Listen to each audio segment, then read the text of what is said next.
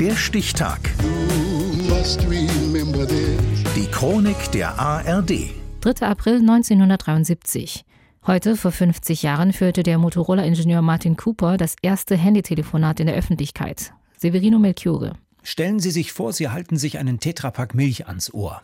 Ungefähr so groß ist das Gerät, mit dem Martin Cooper an diesem Tag Geschichte schreibt. Das Telefon war riesig.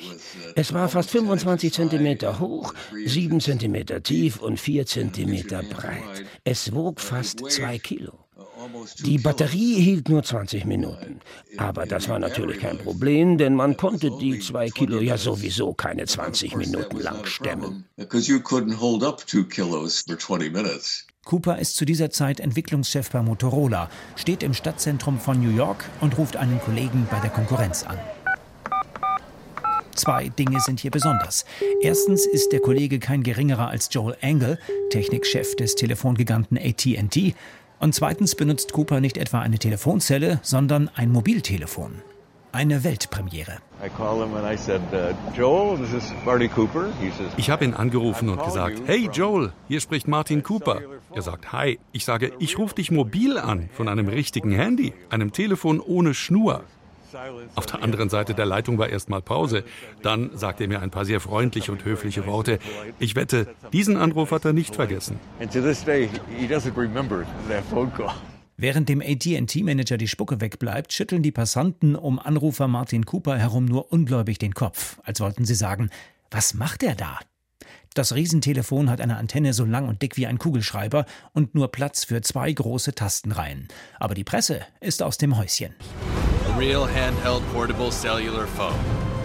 With the first ever call from a handheld cell phone, Marty Cooper has changed the world. Tatsächlich öffnet dieser Prototyp, das Dynatec 8000X, die Tür in ein neues Zeitalter. Erste Versuche, unterwegs zu telefonieren, gibt es allerdings schon 50 Jahre vorher. 1926 können Reisende aus den Zügen der Deutschen Reichsbahn telefonieren. Auf der Fahrt zwischen Berlin und Hamburg. Handypionier Motorola verdient damals sein Geld noch mit Autoradios und entwickelt später Walkie-Talkies, Funkgeräte für amerikanische Soldaten. In den 60er Jahren folgen Sprechfunkgeräte für die Polizei von Chicago und Pager für Ärzte. Und weil der Gigant AT&T an einem Autotelefon arbeitet, versucht sich Motorola am tragbaren Telefon.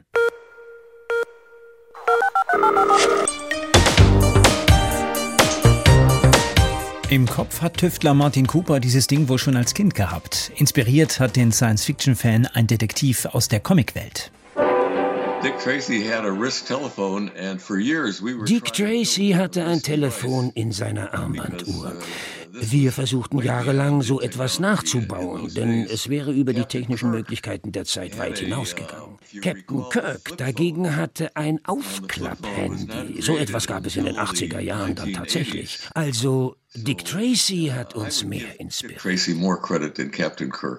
Und Cooper hat Erfolg. Es dauert zwar noch zehn Jahre, bis das Handy auch tatsächlich in die Läden kommt, für den stolzen Preis von rund 4000 Dollar. Und es bleibt auch ein Ladenhüter, aber der Siegeszug der Handys hat begonnen. Dem Zeitalter des Mobilfunks kann Tüftler Martin Cooper übrigens nicht nur Gutes abgewinnen. Mit dem Handy höflich umzugehen, müssen wir noch lernen. Angefangen hat alles mit dem ersten öffentlichen Mobilfunktelefonat. Heute vor 50 Jahren.